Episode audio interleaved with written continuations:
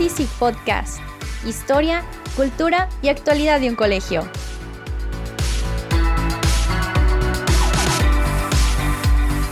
Soy su presentadora y amiga Mariana Franco. Los dejamos con nuestro compañero Jorge Moller.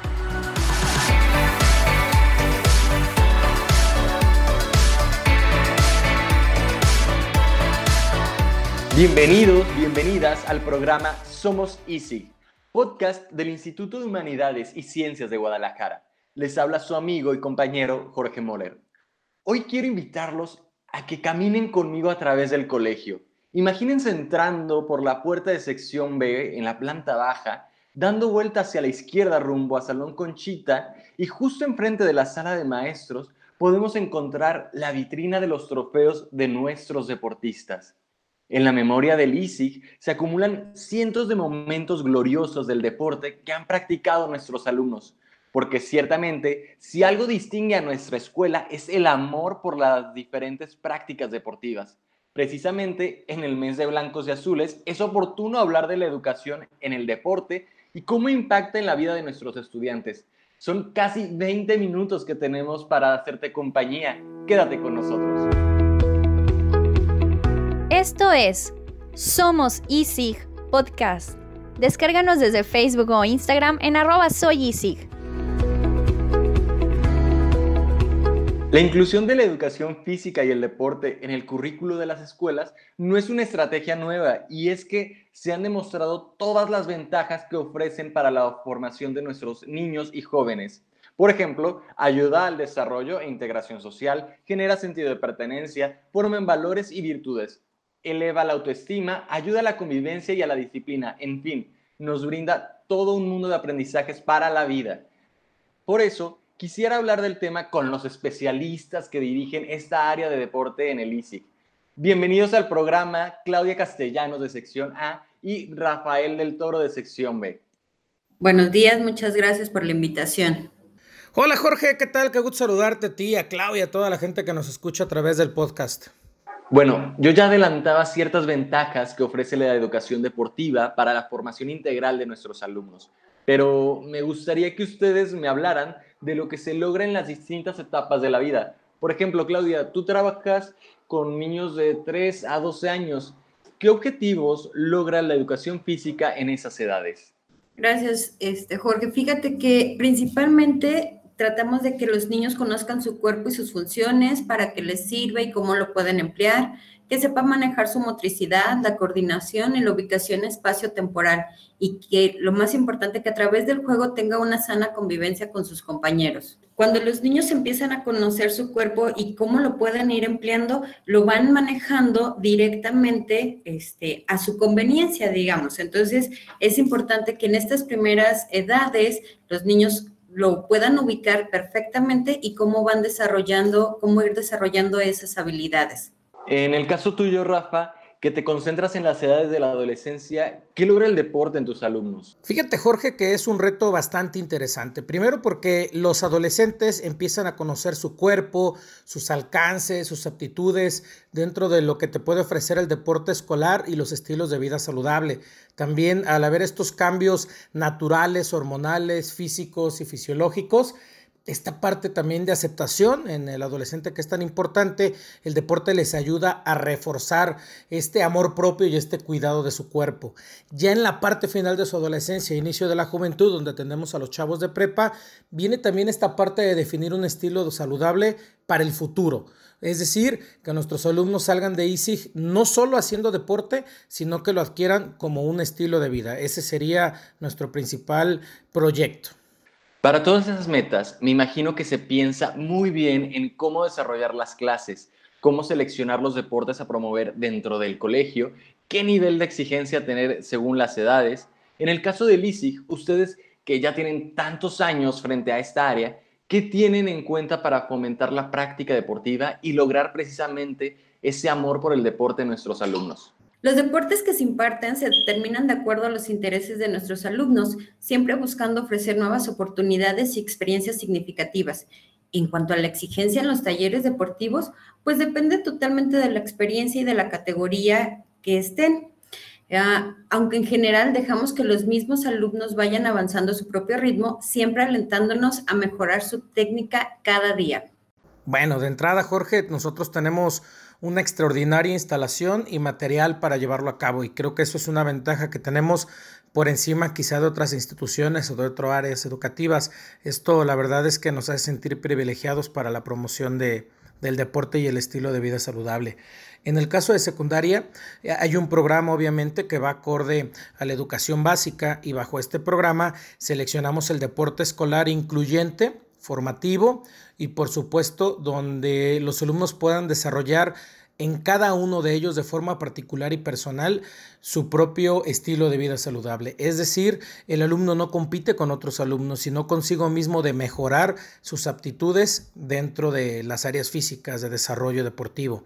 En el caso de preparatoria tenemos un programa específico que desarrollamos aquí en ISIG en el cual se promueven tres aspectos, recreación física, eh, acondicionamiento físico y deporte escolar, buscando promover sobre todo los deportes menos comunes dentro del conjunto, ¿no? Como es balonmano, como es el tenis balón, como de repente metemos el, el kickball, eh, buscamos variarles, ¿no? El tochito bandera, etcétera, aunado a los deportes escolares, pues más tradicionales, ¿no? Como el bol y el fútbol y el básquetbol, más inquietudes que de repente los mismos chavos nos van proponiendo y mediante la investigación pues también eh, les vamos fomentando. Me parece que el hecho que el alumno encuentre su propio aprendizaje dentro del desarrollo de este deporte es clave para que se enamoren de la propuesta deportiva que tenemos en sección B.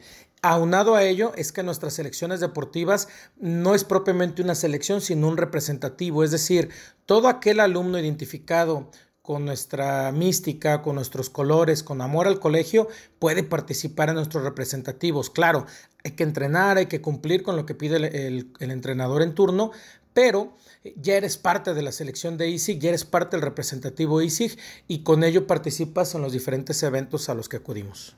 Oye, Claudia, explícame por qué es tan importante la técnica, porque no solo lo escucho en el colegio, en deportes del colegio, sino en otras disciplinas fuera del colegio le hacen un gran énfasis a que haya una buena técnica. ¿Por qué es esto?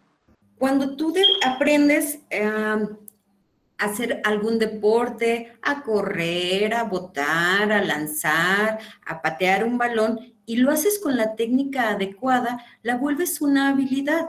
Y entonces va a ser un menor rendimiento, digo, un mayor rendimiento y con menos desgaste y vas a tener más vas a tener más logros utilizando menos esfuerzo. Ya suena lógico como esta economía biológica. Eh, ahora les hago una pregunta a los dos.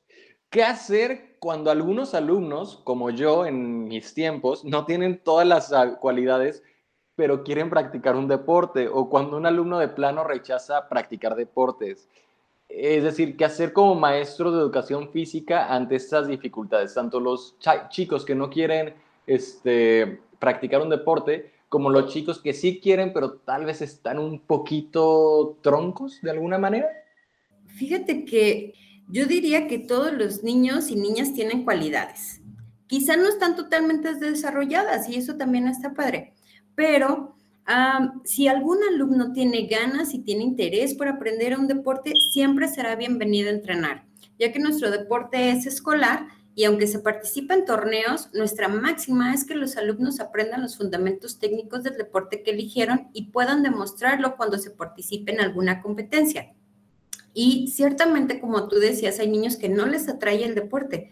Ante esta situación buscamos las estrategias adecuadas, los invitamos, les este, proporcionamos las, las, ventajas que tiene algún deporte, la parte social que tiene, el impacto también, para hacerlo atractivo, interesante y que sea un reto alcanzable para ellos. Creo que ese es el principal reto, George. Creo que el principal reto, como lo menciona Claudia, son esos alumnos también que, que no les gusta, que no les agrada el deporte, pero hoy en día creo que es crearles conciencia, más que en hacer un deporte como tal, sino adquirir un estilo de vida saludable. Y ese te lo va dando el hacer ejercicio, el comer bien, el mantener una higiene, que es parte de la educación física. El hacer ejercicio, el comer bien, el mantener una buena higiene personal, te va a dar salud. El estar bien de salud te va a permitir desarrollar cualquier otra actividad que quieras hacer. Vamos a poner un ejemplo. A lo mejor eres un alumno que no te gusta el ejercicio, pero que te gusta bailar. Bueno, el tener buena condición física te va a permitir bailar en más lugares o desempeñarte en cualquier otra área. Hay muchas áreas deportivas Mm, quizá no las que ofrecemos en el colegio, como la gimnasia, como el tenis. Hay muchos deportes que ellos pueden practicar también y que pueden ser alternos a lo que llevan aquí en la materia. Creo que el hecho de buscar la recreación física, que mediante juegos el alumno aprenda valores, aprenda eh, situaciones de convivencia, que el alumno también se desarrolle físicamente, que encontremos objetivos importantes dentro de la educación física mediante los juegos, ayuda muchísimo que el propio hecho de darles un balón solamente para que se pongan a jugar. Esos espacios de dar solamente un balón, cualquiera lo puede hacer. El trascender a través de un juego, de una actividad de recreación, consiguiendo pues, eh, objetivos claros como mejorar la coordinación, coordinar, mejorar eh, lateralidades, mejorar reflejos, eh, todo este tipo de desempeños motrices, me parece que le van encontrando ellos ese agrado para seguir practicando la educación física. Ahora, el tema de los eventos es algo que siempre genera muchas expectativas para aquellos que practican deportes. Lo demuestra la alegría que generan nuestros blancos y azules, pero en el ISIG, más que la competencia entre alumnos, se enfatiza en la alegría de jugar juntos y buscar la victoria entre todos. ¿Por qué es esto? Blancos y azules, como bien dices, es una gran fiesta en la cual los chicos y las chicas entregan todo su esfuerzo a María a través de las diferentes actividades que se llevan a cabo, como las deportivas, las académicas, las culturales. Y entonces ahí se van ayudando y se van dando cuenta ellos mismos de cuánto esfuerzo pueden dar y cómo están haciendo también sus compañeros dando todo su esfuerzo. Entonces, esta fiesta me encanta a mí, ya que se nota el compañerismo y la amistad que se vive en nuestra comunidad. Todos apoyamos, todos ayudamos. Si alguien se cae, no falta alguien que vaya y lo levante. Entonces, esta parte, más que ser una competencia como tal, lo estamos dando todo a María. Yo considero que blancos y azules es lo mejor que le pasa a ISIG, porque captura la esencia de lo que buscamos formar a nuestros alumnos, no solo a través del deporte, sino a través de nuestra propuesta formativa, donde es clave el trabajo en equipo, el tolerarnos, el aceptarnos, el crecer como, como ciudadanos, como alumnos comprometidos con la sociedad, ser propositivos, ser críticos, y creo que mediante el deporte puedes encontrar todo ello. Y en blancos y azules es una oportunidad innegable para que los alumnos en conjunto busquen dar el máximo. Y de hecho, los alumnos disfrutan blancos y azules ganando o perdiendo. Pasa segundo término al final quién se lleva el triunfo o la derrota, porque hay blancos y azules donde un color lleva muchísima ventaja y tú sigues viendo las competencias con la misma intensidad en las otras categorías. Es el hecho de juntos buscar agradar a tu mamá en todo momento y a toda costa. Y sobre todo que das el máximo. Eh, lo más maravilloso de Blancos y Azules es que la mayoría de nuestras competencias son de trabajo en equipo. Y eso te genera también que busques la estrategia, que te animes, que te apoyes, que toleres, que aceptes. Y hemos tenido un sinfín de anécdotas, ¿no? Donde lo vemos eh, en blancos y azules, que pasa segundo término quién va a ganar o perder, sino terminar y haberlo dado todo. Esa es la principal satisfacción de nuestra máxima fiesta. ¿Cómo fomentan eso ustedes desde su academia? Porque supongo que ha de ser difícil o tal vez algo complicado eh, que los chavos puedan hacer este puente entre no es una competencia, sino un acto hacia María. ¿Cómo, cómo le hacen para intervenir ahí? Desde pequeños trabajamos con los niños para que ellos mismos vayan midiéndose y sea competir contra ellos mismos dando su esfuerzo y ayudando a los demás. Se dan cuenta de cómo van avanzando, de cómo trabajan los demás compañeros y sobre todo el, darlo todo, esa parte lo trabajamos mucho, el darlo todo y un poquito más, aunque ya estés cansado y aunque ya pienses que no puedes hacer algo, este, un, movimiento más, ese amor a María y eso entregarlo todo nos va ayudando a trabajarlo y a, a que se vea reflejado en blancos y azules. Algo que yo agradezco muchísimo al Consejo Directivo de la Humanidades y Ciencias de Guadalajara desde hace casi 10 años que me dieron la confianza de llevar el proyecto deportivo del colegio, es que en el instituto buscamos ser formativos a través del deporte y no solamente competitivos. Claro que buscamos ganar, claro que buscamos siempre ser el primer lugar, pero no a costa de la formación deportiva de nuestros alumnos. Creo que es trascendente que nuestros alumnos utilicen el deporte y el ejercicio para ser mejores personas. El enseñarlos desde pequeños a través del deporte a no hacer trampa, a respetar al rival, a tolerar al compañero, a aceptar al compañero, a tolerar al rival, a manejar la frustración ante una marcación errónea arbitral, a respetar la autoridad del arbitraje, a trabajar en equipo por un objetivo, a ser humilde en la victoria, a ser humilde en la derrota. Creo que son valores que necesitamos a nivel de sociedad y que hoy en día ISIG lo promueve desde preescolar hasta preparatoria. Creo que esa es la propuesta principal de nosotros como para nuestros alumnos que complementen su desarrollo académico integral con el deporte, buscando siempre los valores por encima de todo, por encima de cualquier resultado. Eh, nos ha tocado situaciones donde hemos perdido con equipos que han hecho trampa, porque en la vida sí es, a veces hay gente que hace trampa y gana, pero nosotros tener la satisfacción de nunca hacerlo y de al contrario, muy claro los valores que se promueven aquí en el instituto, también a través del deporte. Además de este entregarlo todo y un poquito más, ¿qué otros eh, valores, ¿Qué, otros principios consideran ustedes que se deben tener presentes en las competencias deportivas? Yo creo que empezaríamos por la honestidad, cómo tú haces las cosas no por ganar, sino por hacerlo bien. La fraternidad, es decir, puedo ayudar a mi compañero, si no lo puedo ayudar físicamente, pues lo estoy alentando y si tú lo escuchas en las porras siempre que están ahí presentes, la entrega, bueno, los niños terminan súper cansados, pero felices de haberlo hecho todo, de, dar su mejor este, trabajo, su, su mejor esfuerzo.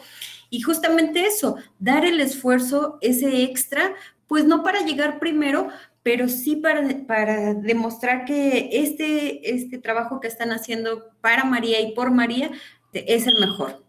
Por último, me encantaría preguntarles a ustedes, Rafa, Claudia, eh, desde lo más personal, ¿cómo nació ese amor por el deporte?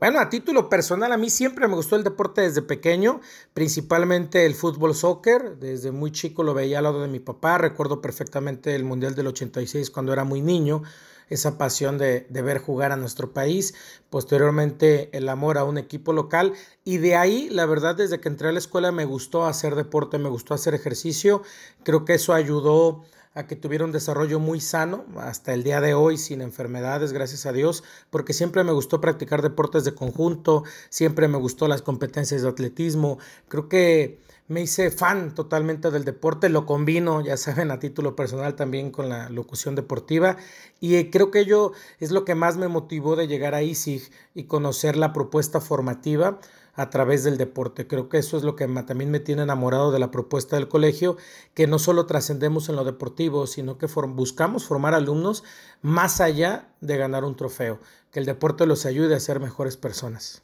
Fíjate que a mí desde pequeña me gustaba ser maestra, pero no de esos que van a la escuelita y les enseñan el 1, 2, 3. A mí me gustaba juntarme con mis amigos y ponerlos a hacer carreritas y inventábamos los juegos y entonces a mí me gustaba dirigirlos. Siempre me gustó ser como la maestra de educación física y poco a poco ese ese amor y ese, esas ganas que tenía fue creciendo hasta volverse una realidad. Y ahora que tengo la oportunidad de compartir ese amor que yo tengo este, hacia el deporte, hacia la educación física, hacia la salud, pues qué mejor que compartirlo con los pequeños por medio de la educación física y los deportes.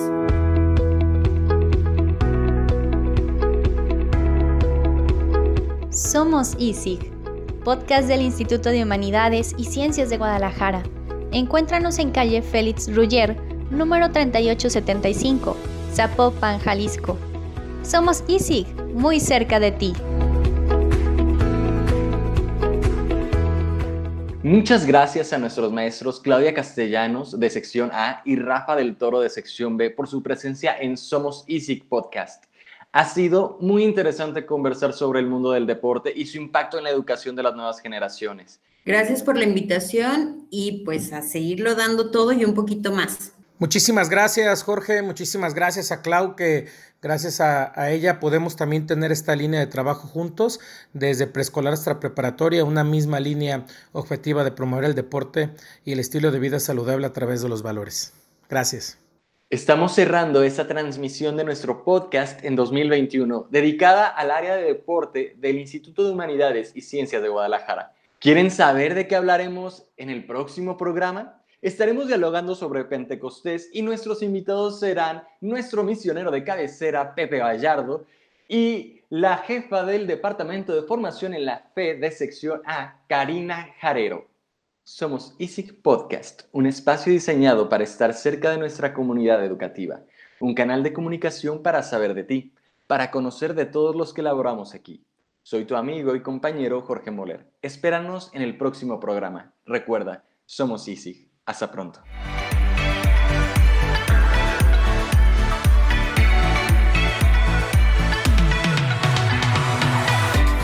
Esto es Somos Easy Podcast. Síguenos en Facebook o Instagram en arroba soy Easy. Escúchanos desde Spotify. Guión Rosana Zamora. Producción Rafael Carrillo y Rosana Zamora. Presentó Jorge Moller. Yo soy Mariana Franco, presentadora y amiga. Somos Easy Podcast, muy cerca de ti.